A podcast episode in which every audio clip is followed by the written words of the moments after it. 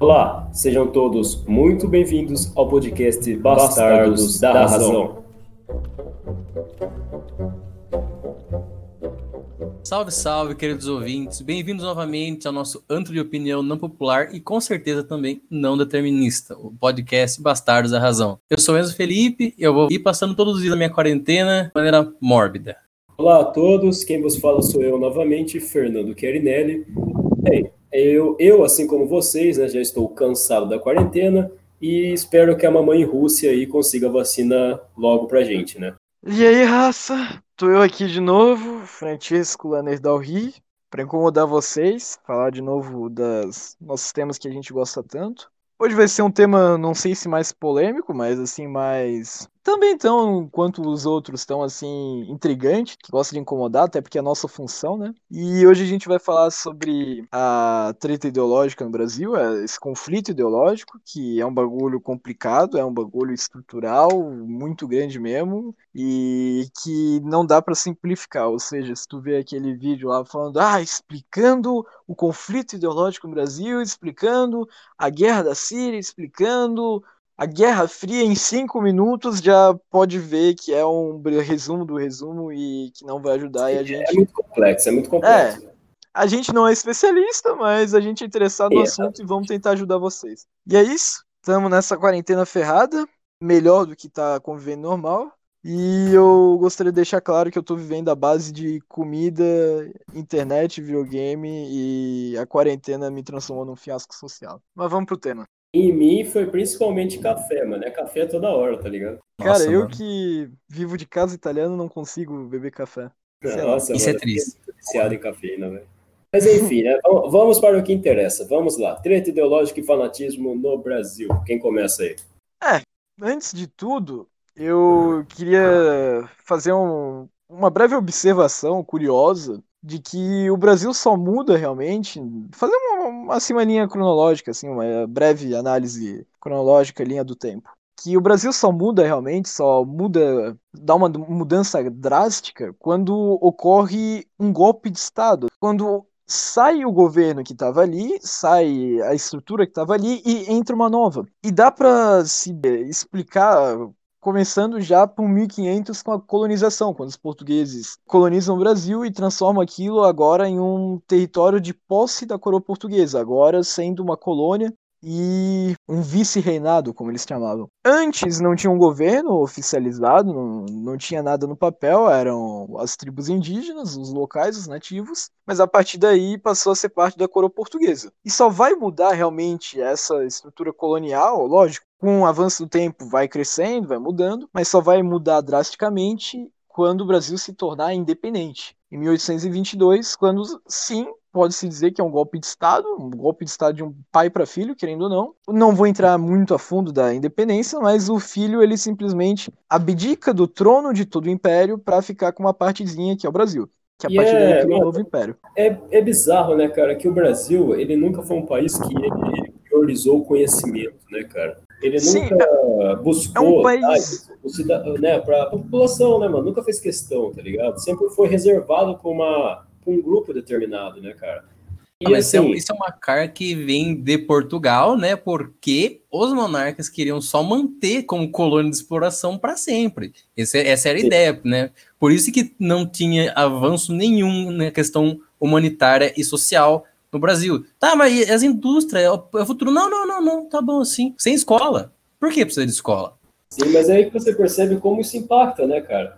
Porque é aquela, aquela ideia de ócio que vem desde a Grécia Antiga, né, mano? Que o ócio é destinado apenas para quem tem capacidade de buscar conhecimento, né, cara? Não é todo mundo que precisa.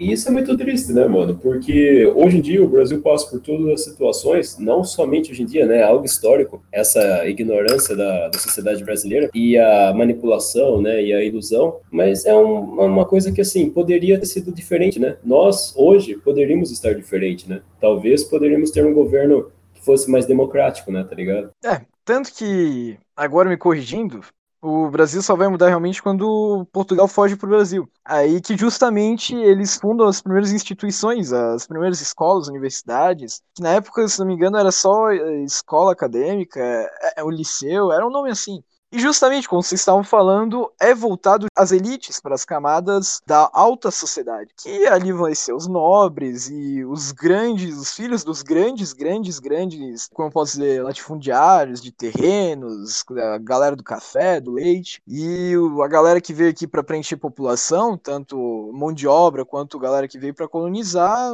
vai ter acesso a isso nunca, até porque ficava só na capital, ou então em Salvador, que também foi uma capital. Mas avançando mais no tempo, a gente nota que só vai cair aí depois dessa de Portugal na, na independência. Depois da independência muda drasticamente só com a é, proclamação da República, que aí a gente vê que desacelerou o progresso, ficou aquela coisa bem bostinha em alguns termos, pode-se dizer. E só vai sair dessa frescura toda, desse lero-lero aí, dessa oligarquia ferrada, quando o Vargas e o tenentismo todo faz um golpe de Estado. Aí a gente vê que o clima ia ficar muito autoritário mesmo, porque o Vargas estava se empoderando de tudo. Teve realmente uma uma guerra, teve várias durante todo esse período, mas se destaca que fez o Vargas mudar completamente da visão do governo dele com a Revolução Paulista de 1922, né, Chinelo? Tu que é, vocês dois que são paulistas e Chinelo que é aventurado muito nesse tema. Aí o Vargas troca muito do que ele estava A Revolução fazer. é de 1930. A Revolução Paulista é 1930. É verdade, desculpa. É 32, Ixi. não? Porque a, ah, o golpe o de Estado do Vargas é 30. É Sim, o golpe do Vargas é em 30 e a é, Revolução Paulista é 32. É 1932, isso.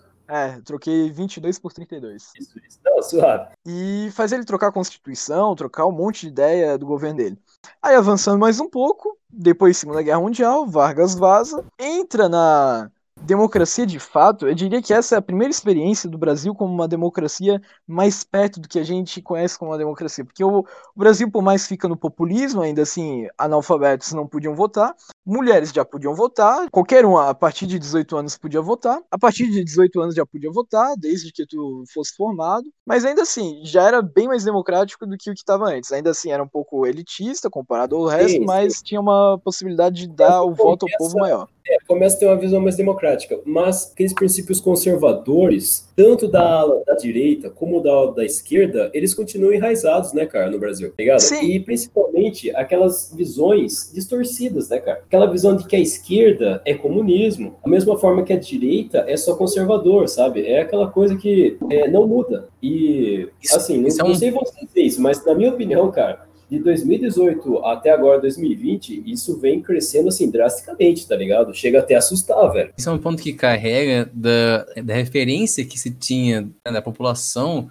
com relação a esses sistemas de governo, porque antes do globalismo, né, da globalização, não se tinha esse contato direto com os outros países e com a maneira que tudo acontecia neles. E como já, vocês já disseram, só quem é, que era privilegiado tinha direito à educação e ao conhecimento.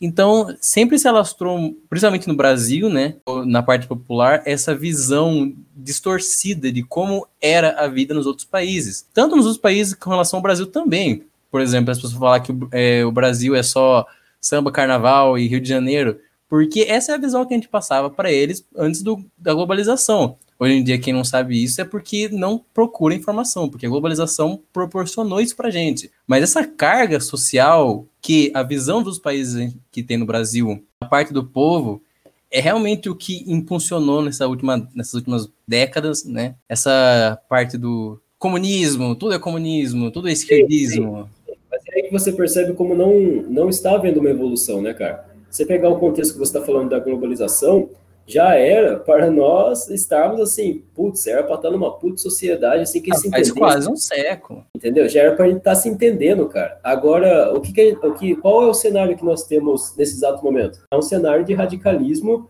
assim, extremo. É uma coisa é esquerdista falando que os caras que são de direitos, os liberais são inimigos. A gente tem os liberais falando que esquerdista, comunista é inimigo, tá ligado? Não é uma coisa harmônica. O que nós enfrentamos no Brasil atual é um contexto de, mano, de revolta popular, tá ligado? É uma crise política, podemos assim dizer, é uma crise social e política. E os momentos justamente que isso aparece são durante a era Vargas, ali com. já um pouco antes, podemos dizer, da década de 20 a 30, com a, a, o período entre guerras e o período durante as guerras. Eu gosto de dizer Sim. que a Segunda Guerra é só uma extensão da Primeira Guerra. Até a ascensão eu... nazifascismo, né, mano? A própria ascensão Já antes, é sim, sim, é ligado a isso. Porque com o surgimento da União Soviética e a grande expansão das ideias socialistas, todo mundo se sente ameaçado que do nada vão os, os comunistas vão tomar meu Fiat Uno e pegar meu Moto G. E a gente tá vendo que os Estados Unidos está com essa crise ferrada e a crise de 29, toda a, bolsa de valores se ferrando e a gente está vendo que os, os liberal eles querem tipo, só trazer empresa e não valorizar a nossa cultura. E é entre essa briga e esses dois conceitos que tem na mente da população de que um lado o cara só tá pensando em dinheiro e no outro ele tá pensando em roubar meu Fiat Uno, são dois conceitos assim que são preconceitos, preconceitos, parando para pensar ou não, porque são ideias rasas, ideias superficiais, começa a criar essa tensão e crise política e social, porque o povo não sabe em que clima vive e tem só essas ideias rasas, não se aprofunda, tanto por falta de incentivo, educação e até de acesso a chegar perto do conteúdo.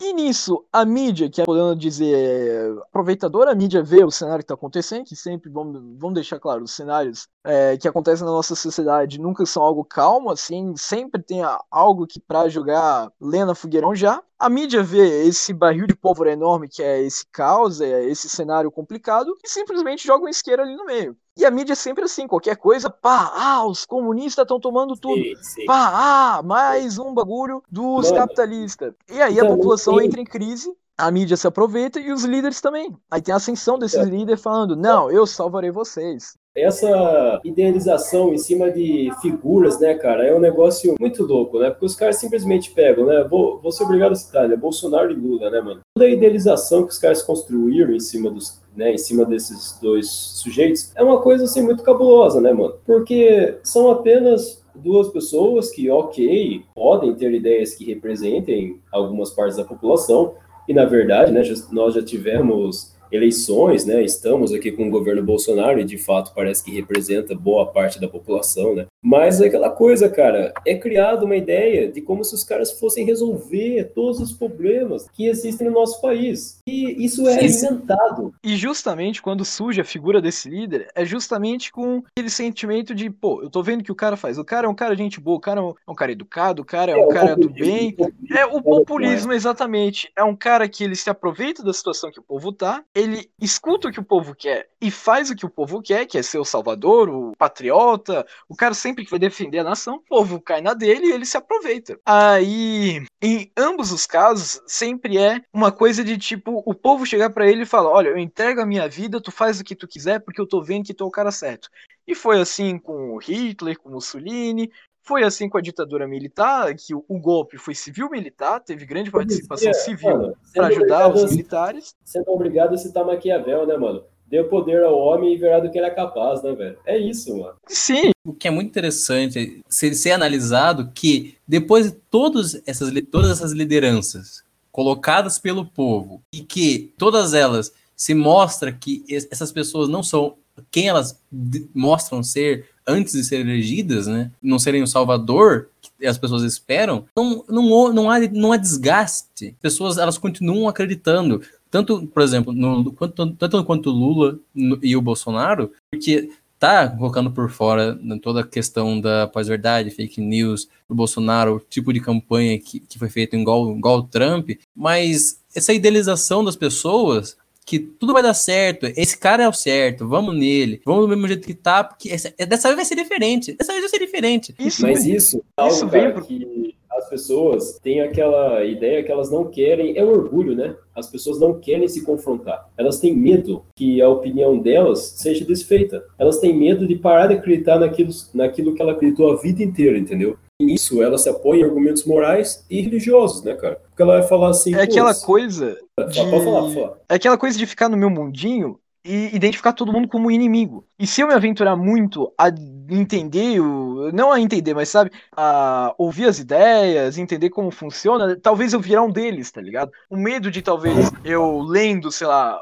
o Mein Kampf eu virar um nazista, o medo de talvez eu ler é, o manifesto do Partido Comunista eu virar um comunista, o medo de eu ler a riqueza das nações eu virar liberal. E é aquela coisa, a raça não cria uma opinião em cima do que tá lendo, tá ligado? Ela sempre lê e reproduz, entra por um ouvido, sai pelo outro, porque é, ela lê, concorda, mas não cria um raciocínio em cima. O ideal seria a gente ler, ler de tudo. Eu, acredito muito na é, antropofagia, a Oswald de Andrade, que é Oswald de Andrade que falava isso, que a gente tem que beber um pouco de tudo, de tudo quanto é, como eu posso dizer, cultura, um, tudo quanto é ideia, ver o que é bom, o que não presta, do que é bom a gente absorve, como pode, pode ser assim dizer, dá uma mastigada bonita, pega um pouco de tudo, um pouco daqui, dali, vomita, come de volta, e aí sim forma um pensamento novo. É esquisito falar assim, mas é o jeito. De... Assim, eu acho que entendi o que você quis dizer, porque eu já vi algumas coisas assim, mas sim, o termo específico antropofagismo é canibalismo, tá? É sim, sim, sim, eu sei, mas é justamente.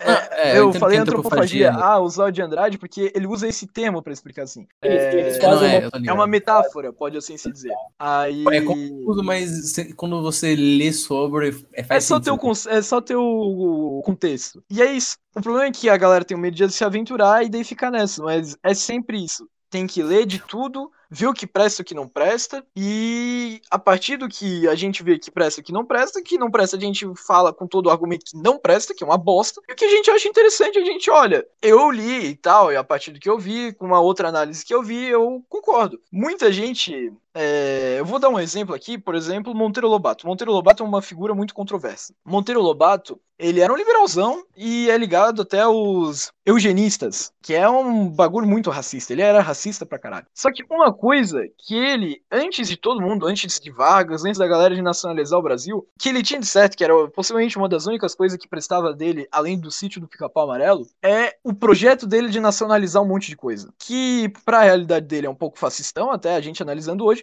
mas pra realidade da época era uma coisa visionária. Ele, 20, 10 anos antes de Vargas, já pensava, 10 não, mas assim pode-se dizer até uns 30 talvez, porque 20, porque ele sugeriu isso nos anos 30 e Vargas nos anos 50 queria a Petrobras. Ele nos anos 30 já queria fazer uma empresa brasileira do próprio petróleo brasileiro. E o Vargas viu isso e ficou puto, falando: não, cara, tá maluco e tal. Censurou o nome do, do texto dele, que ele fala sobre isso, o nome do projeto, do artigo, é O Escândalo do Petróleo. E foi censurado e tal, ele ficou puto. E só pra dar um exemplo mesmo, que no meio de um monte de coisa bosta, pode ter um pouco de coisa assim que presta, tá ligado? Mas, enfim, voltando. Mano, toda só, essa... só uma coisa.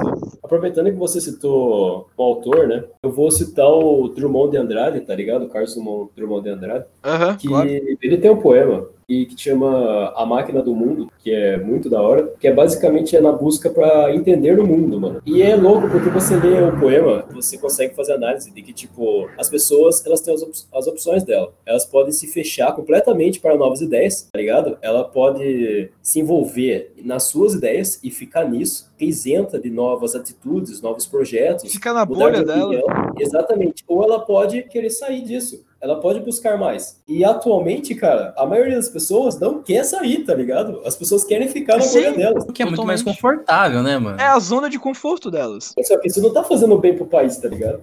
Não, claro totalmente, não, não faz bem para ninguém. A gente tem que sair da nossa zona de conforto, a gente tem que sentir na pele como é que é ficar em um outro ambiente, um ambiente que não é nosso, sair da nossa casa, conviver com gente diferente e pegar conhecimento novo, sabe? Ver o que, que é a vida além do nosso mundinho, tá ligado? É, esse, é muito esse... importante isso, para ter uma própria visão do que é o mundo, tá ligado? Para entender que o que eu vivo não é o que todo mundo vive. Isso daí, é, cara, a gente tá engatando muitas coisas no que a gente tá pensando, mas eu vou engatar nisso daqui, né, de que as nossas experiências, nosso mundo não é o mundo real, não é o mundo de todos. Eu vou engatar justamente aqui para pegar assim, assim, já dar uma cutucada para falar justamente no assunto que muita gente fala de ah, eu vivi a ditadura, meu avô viveu a ditadura e era bom. Eu nunca vi alguém ser preso. Ah, eu nunca vi alguém ser torturado.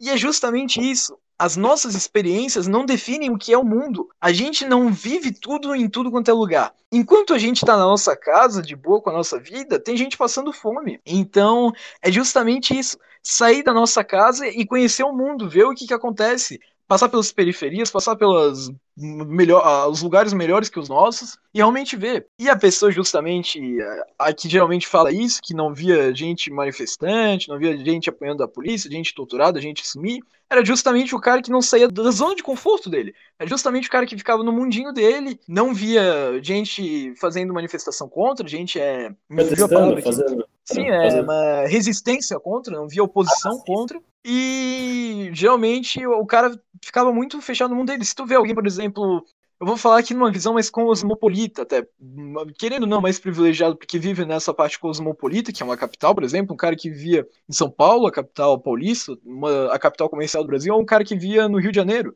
Ele de certeza iria ver uma ou outra vez uma manifestação, ia ver sim é, polícia quebrando a raça, gente sumindo, ia conhecer um ou outro primo de primo, amigo de amigo que sumiu. E para falar justamente isso, que quanto mais tu sai da zona de conforto tua, ou tu vive num lugar mais amplo, maior, sabe, mais cosmopolita, como eu disse, um lugar que vive gente de tudo quanto é tipo, um lugar grande, tu vai ter uma visão de como é o mundo maior, sabe? Não necessariamente precisar viajar o mundo, sim. mas sim viver num lugar amplo, grande. Então, né, sim. mano? É aquele termo, né? The bigger picture. Você não é o centro do mundo, mas se você se enxerga dessa maneira, você perde o mundo à sua volta. Essa, esse egoísmo, essa falta de empatia com relação à maneira que as pessoas vivem ao seu lado, geralmente faz os países, tanto quanto é, a questão social, quanto a maneira que as pessoas se relacionam com ou é o Estado, o governo, rui a sociedade. Porque as pessoas elas não, elas não abrem mão da visão delas sobre os assuntos, e isso que cria esse tipo de conflito. Tanto que é isso que zoa as ideologias e que faz a gente ter essa diferença tão grande na relação que a gente vê, por exemplo, a esquerda e a direita. Mano, Além quer saber? Da hipocrisia, né, mano? A hipocrisia reina, né, velho? Só, assim, uma análise da questão da hipocrisia do, da, do, da nossa direita, por exemplo, sabe? Da ala do exército. Porque quando você pega lá de, o pós-guerra do Paraguai, né? Antes da, da Primeira República, quando você tem o um Manifesto Republicano e tal, você vai ver que a ala do exército, é, a maioria, apoiava o pensamento do positivismo, né? Do francês Comte. E, mano, no positivismo, você tem a separação da igreja com o Estado, certo? Ambas têm que ficar separadas. E hoje em dia, cara, o que você mais vê é o quê? É Estado e igreja. Exército e igreja, tá ligado? Mano, o Bolsonaro. Estado laico é uma mentira, mano. É, mano, o Bolsonaro. É um sonho. Levanta a foto de Jesus Cristo e, tipo, ok, ele tá no direito dele, mas ele é o representante da República Federativa do Brasil, entendeu? Até que, que é um Estado laico? Exatamente, até que ponto é permitido ele fazer isso, sabe? Então é uma coisa. Tem essa, essa, visão de que né, o catolicismo, todo, todo tipo de religião, ele está infundido na sociedade de uma maneira que não tem como você tirar. Essa é a visão do povo, geralmente.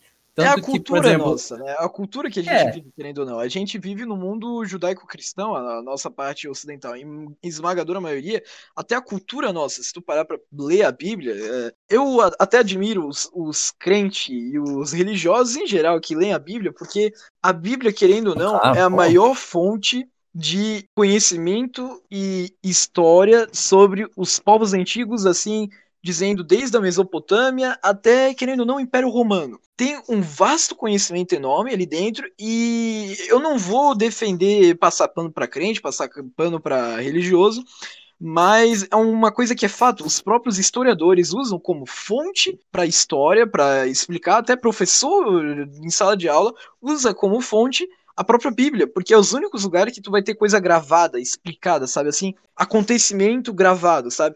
Lógico que não é aquela coisa, ah, tal dia aconteceu isso, mas, por exemplo, tu consegue identificar reis que reinaram em tal período, consegue identificar reinos, estados, querendo ou não, e até leis. E a nossa cultura é a judaico-cristã, a nossa cultura está inserida na Bíblia. Mas, obviamente, o, nesse contexto aí, o Brasil é um estado laico, independente se a gente tem esse povo que tem essa cultura, a gente não poderia ter na Câmara dos Deputados um crucifixo com Jesus ali em cima, tá?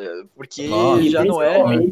Principalmente uma bancada evangélica, né, mano? É, exatamente. Assim, Porque... na, minha, na, minha opinião particular, eu acho, eu acho que as pessoas que ocupam, assim, não sei se é, não sei se é classificado como cargo, porque eu nunca olhei a fundo nisso.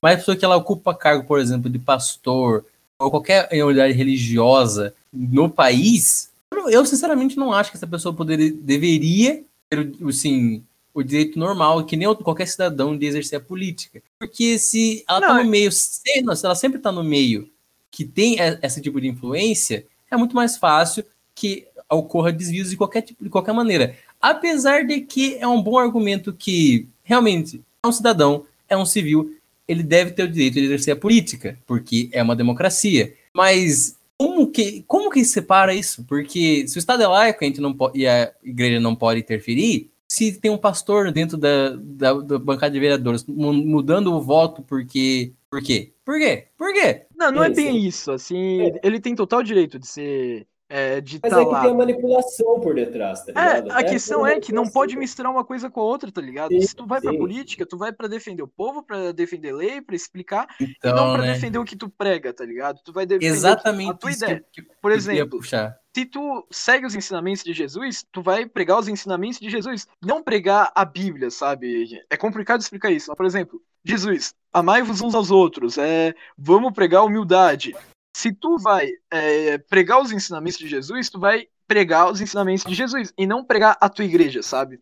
É, não vou passar pano para ninguém, eu só tô dando o exemplo mesmo, mas os democratas cristãos, a essência deles, não falando a realidade do Imael, porque sempre quando a gente vai dar realidade, e... explicar um espectro político, a gente não pode explicar como é que é no Brasil, porque o Brasil, justamente, que eu tinha falado antes, a, a, nossa zona de conforto não é o mundo. Mas explicando assim de uma maneira, de um cenário mundial, os democratas cristãos, principalmente os italianos, que, desculpa, mas a Itália é o país mais católico do mundo, o Vaticano tá ali dentro, eles justamente estão na política para pregar os ensinamentos de Jesus. Ser mais bondoso, solidário, tanto por isso que é um, um espectro mais à esquerda. Então, não se pode botar para dentro da política um cara que vai defender a igreja dele, porque ele vai estar tá misturando igreja e política. Mas sim um cara que defende as ideias dele, tá ligado? Porque a política é defender as nossas ideias. É, ao, do mesmo jeito que não pode deixar o cara entrar pra política para defender a empresa dele. Ele vai defender sim as ideias dele, o que ele acha, por exemplo, na economia. Ah, teria que, por exemplo, abaixar um pouco o imposto para tal tipo de empresa porque tá complicado. Mas não ele entrar lá e começar a defender, tipo, tudo passando pano pra, pra empresa dele, tá ligado? Fa favorecendo ela não pagar imposto. É complicado explicar assim, raso, mas dá para entender. Eu queria falar, vocês estavam falando ali, por exemplo, da função dos militares em si e a política, e voltando assim. Tá, eu não vou lembrar o nome do cara, mas eu vou falar sobre o poder moderador. O poder moderador seria o quarto poder do Estado. Assim como tem o poder legislativo, o poder judiciário, o poder executivo, o executivo presidente, que é quem o top, o que tá em cima de todo mundo, que manda, Sim, sim, cara, é isso mesmo. Na real, o poder moderador ele foi feito na época do, na época do Império, né, cara? Sim, mas para explicar, o executivo é o prefeito, o, tipo, governador de estado, o, o presidente, é o cara que tá. O idealizador o poder é. moderador é o Constant, Benjamin Constant, minha eu, gente. Eu tava com o nome dele na cabeça, mas eu tava pensando, porra, não vai ser. Perigo eu falar merda. Eu não tô com o PC aqui na mão. Mas o poder executivo é o presidente. Vocês sabem a função do presidente, do prefeito e do governador. Ele é o que tá acima de todo mundo, mas ainda assim ele não pode declarar tudo sozinho. Ih, cara, isso é um poder, ponto interessante também. O poder e legislativo, que é a Assembleia é, Legislativa, aí tá no nome, a Assembleia Estadual, a Câmara Estadual, a Câmara Municipal e a Câmara dos Vereadores e o Senado, que é, que é quem dá os projetos de lei, por aí vai, e o Poder Judiciário, que é quem bota as leis, o Judiciário, jurídico, que são, no caso, os tribunais, aí os juízes, não são os autores da lei, mas são quem trabalha com a lei. Os três poderes são feitos justamente para ser equilibrados, os três trabalharem em equipe, ao mesmo tempo que os três, nenhum ajuda o outro, sabe? Um vai corrigindo o outro. É que tá, né, e cara? O... Nunca foi equilibrado, né? Exato. E o quarto poder, no caso do Brasil Império, e se não me engano a Espanha teve o quarto poder também, o não. poder moderador, no caso, ele modera esses três. Ele controla esses três. No caso de um dos ele pode três. fazer o que ele quiser, a hora que ele quiser. Tá Exato. No, ele é tipo um ditador. Se os três estão tá dando ruim, ele interfere do jeito que ele quer, porque ele é o pica, ele é o moderador, é quem modera. E é que, uma coisa. É, é tipo Napoleão né? na Europa inteira. Sim, e uma coisa que agora eu não vou saber realmente, eu não sei o nome do cara, não faço a mínima ideia de quem foi que falou, mas é um filósofo. Ele, se não me engano, ele falou defendendo um cara mais à direita. Ele falou que o poder moderador, o quarto poder, não é um imperador, não é um ditador, mas sim os militares, o exército. E eu acho interessante isso porque o exército pensa que ele é o quarto poder. O exército pensa que ele tá ali para arrumar. O exército pensa que ele é o cara que vai mudar tudo. E como eu disse, quando eu tava falando, na realidade do Brasil. Eu tinha pensado nisso, mas realmente, né, cara? Realmente. Exato. Assim... Sempre esteve lá, tá ligado? Sempre, sempre fez o que queria a hora que quis. Exato. Na visão do Brasil, na realidade do Brasil, faz total sentido. Não que eu concorde, mas é, é estranho, né? E falando justamente que eu estava falando na linha, na linha do tempo ali, o, em todos esses momentos, tirando a independência e o 1500, desde a proclamação da República, o golpe de 30, a Revolução de 32, o golpe de o golpe civil militar de 64, todos esses foi o exército, o exército mudando. Porque o exército se pensa justamente o quarto poder, o poder moderador. O exército pensa que se está tendo um colapso político, se está tendo problema na democracia, quem vai interferir é o exército. E mil desculpas, óbvio, o Jair Bolsonaro ele não é mais do exército, mas quem teve total apoio dele agora foi o exército. Por mais que foi democraticamente, não vou desmerecer os votos, porque o povo concordava com ele, na época era a maioria, hoje não sei mais. Ele é, foi, foi democraticamente. Foi uma democracia feita com, com total mentira. apoio do exército, né?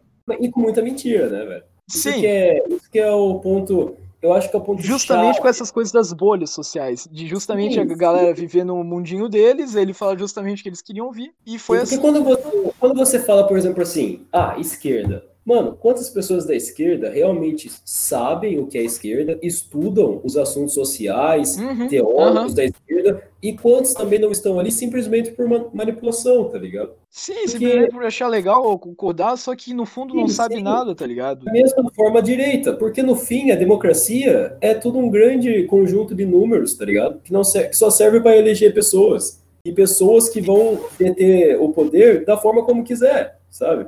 Eu lamento muito ter que dizer isso, eu realmente fico triste em dizer isso, mas o conceito e a ideia da democracia é algo utópico.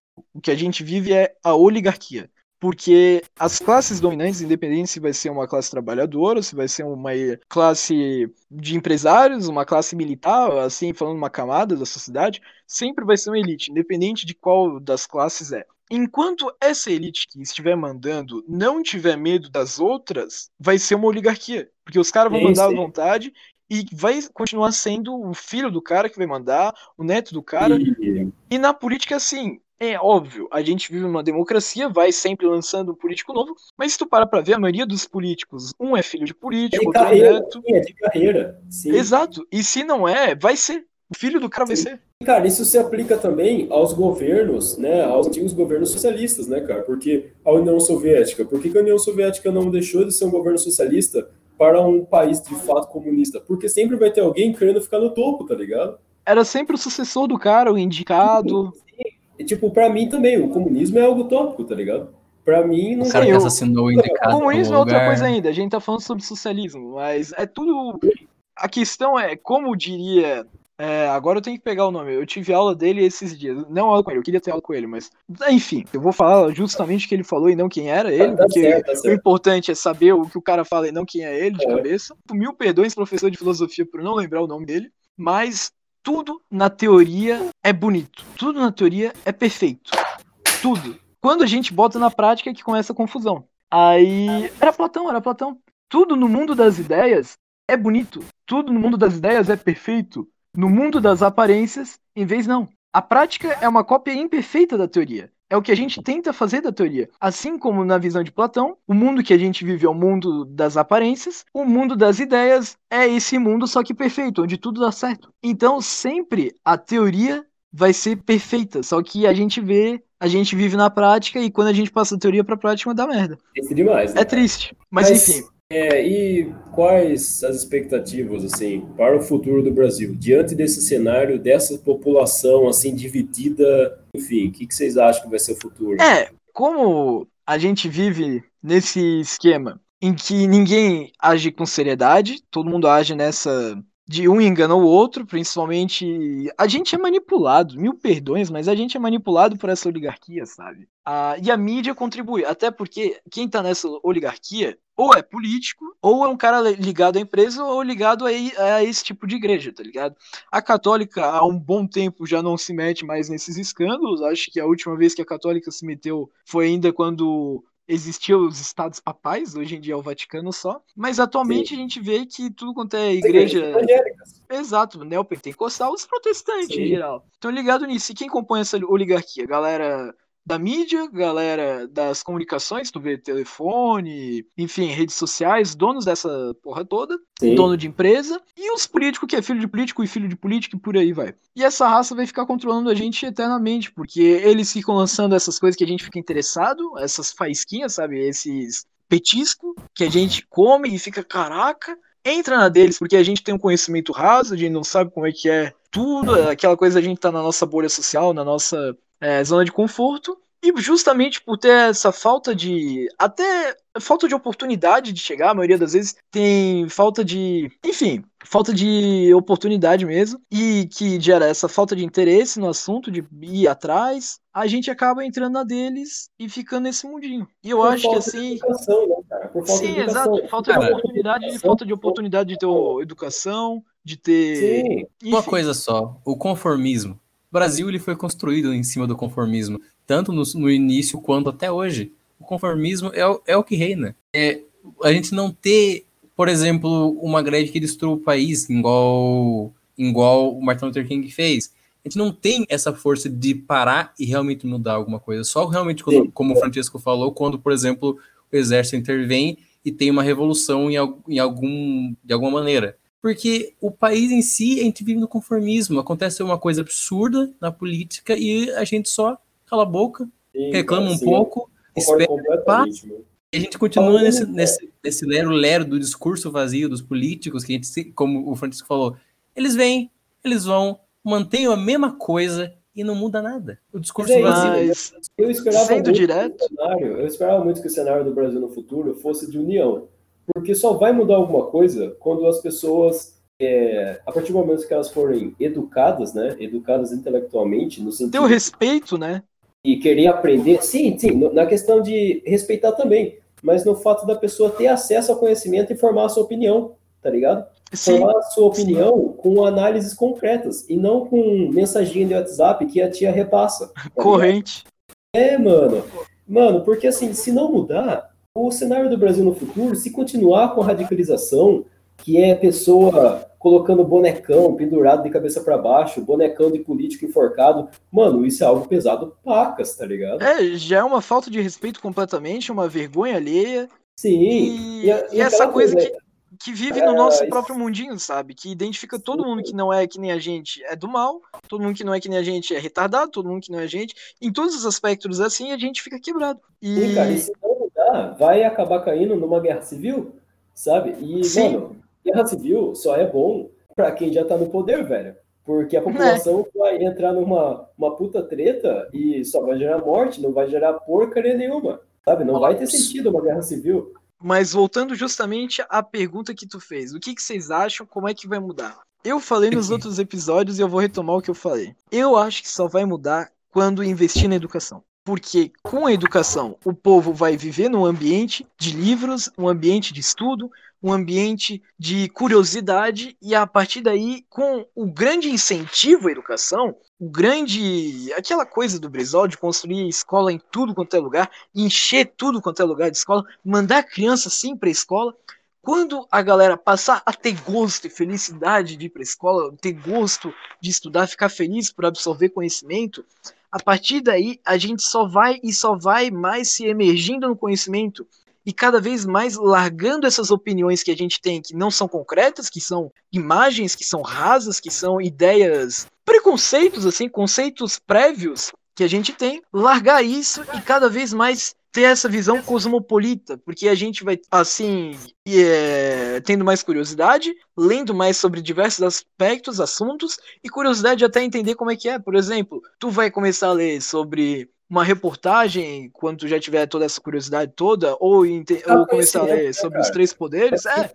Buscar conhecimento, tá ligado? Ler sobre como é que funciona os três poderes ali, o, o poder legislativo. Quando tu tiver toda essa curiosidade, tu vai pensar, pô, massa e tal, vou visitar a Câmara dos Vereadores para ver como é que funciona. Eu só acho que só quando tiver todo esse incentivo e a sociedade toda estiver emergida na educação com gosto que a gente vai mudar. Porque aí sim a gente vai quebrar nossas zonas de conforto na relação do conhecimento mesmo, sabe? E não vai ter medo nenhum de se aventurar. Também acho, cara. Eu e eu também, assim, além disso, além do fato da pessoa, da pessoa do Estado brasileiro poder dar mais acesso à educação né, e ao conhecimento, eu também acho que é necessário o cidadão brasileiro buscar entender mais o seu papel civil, sabe? É ler a Constituição, é a pessoa vê de fato de que ela não serve apenas para votar, ela não serve só para ser um número, uma estatística. Sabe? Ela pode Qual o nosso muito... papel de cidadão, né? Exatamente. É justamente trabalhar muito... a cidadania. Sim, cara. Ela pode fazer muito mais do que isso. E eu realmente espero que o Brasil no futuro, ele... Tá parecendo negócio da Globo, tá ligado? O Brasil que eu quero. Mas eu, eu realmente espero, cara, que a população brasileira, ela comece a pensar mais no outro, sabe? Após essa pandemia, após todo esse momento Mano, tem que parar para ter empatia, tem que parar para pensar no próximo e principalmente pensar no futuro do próximo, pensar no futuro do, da próxima geração, né, mano? Porque, velho. E justamente aquilo que eu tinha falado antes, fazer isso, só que com o que a gente, com aquele conhecimento da nossa opinião, sabe, da nossa opinião formada o que é bom para o próximo, o que é bom para o meu país a partir da minha opinião formada. Largar as nossas tradições, as nossas culturas, as nossas. É, como é que eu posso dizer? Os nossos ritos. Estereótipos. Nossa... Estereótipos, tá ligado? Não, também, mas largar tudo quanto é, é corrente que a gente vive, sabe? Largar as nossas Doutrina, né? influências que a gente tem por, por, pela religião, influências que a gente tem, largar as correntes que a gente tem da nossa religião, as influências, da nossa cultura, das nossas tradições. Exato, sair da nossa bolha ler, criticar o que, que tem de bom, o que, que tem de ruim, e a partir daí, vendo o que, que tem de bom, o que, que tem de ruim, mundo afora e das nossas próprias experiências, ver o que, que é bom pro próximo. Corrigir o que a gente tá fazendo, sabe? Ter uma autocrítica. Pô, o que eu tô fazendo é certo realmente? Isso vai ajudar realmente? Isso vai desde a nossa função como cidadão, do jeito que a gente se comporta, do jeito que a gente trabalha, do nosso dia a dia, até uma simples ação, sabe? Um, um, de, por exemplo, ajudar o próximo na rua, sabe? Ser mais bondoso. Sim, mas cara, é sim, uma coisa muito louca que a gente só vai ter com a educação, na minha opinião. Assim, eu não gosto de ser pessimista, mas a visão que eu tenho do é, é Brasil é utópico, pela, né? próxima, é, pela próxima década é que se continuar na, na mesma velocidade que está avançando e da mesma maneira que está avançando, é, é complicado você imaginar que daqui 10 anos o Brasil vai estar, tá, vamos assim dizer, metade do que ele é hoje.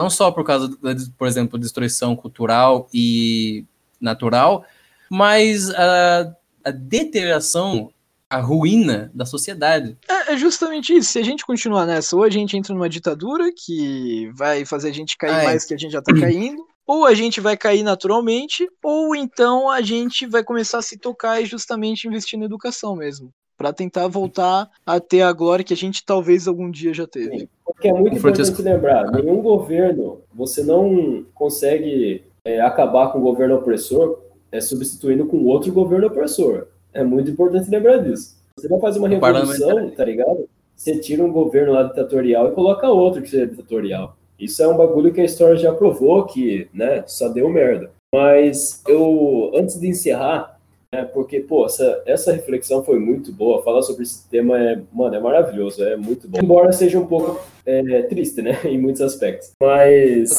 antes do Enzo encerrar, eu queria falar que o próximo episódio do podcast vai ser sobre religião e sociedade, né? Então, aguardem aí que, pô, promete, vai ser muito bom. Uma última coisa assim, assim como a gente analisa, vê o que é bom, o que tem de ruim nas ideias, nas coisas que a gente vê, nas tradições e tudo, e criar uma própria crítica, fazer isso também sobre governos, porque, por exemplo, ah, governo Lula teve um monte de coisa boa, é, governo Collor teve todo o escândalo das poupanças, só que a gente vê, por exemplo, onde que surgiu o ECA, o Estatuto da Criança e Adolescente, coisa importantíssima para o governo de hoje, importantíssima para a gente como cidadão, nasceu no governo Collor, que era uma confusão imensa. E é justamente isso, quebrar as imagens que a gente tem, os preconceitos, os conceitos prévios, a imagem de que o, qualquer tipo de governo, aquele governo lá foi muito ruim, e justamente estudar para ver. Realmente, tinha muita bosta que surgiu naquele governo.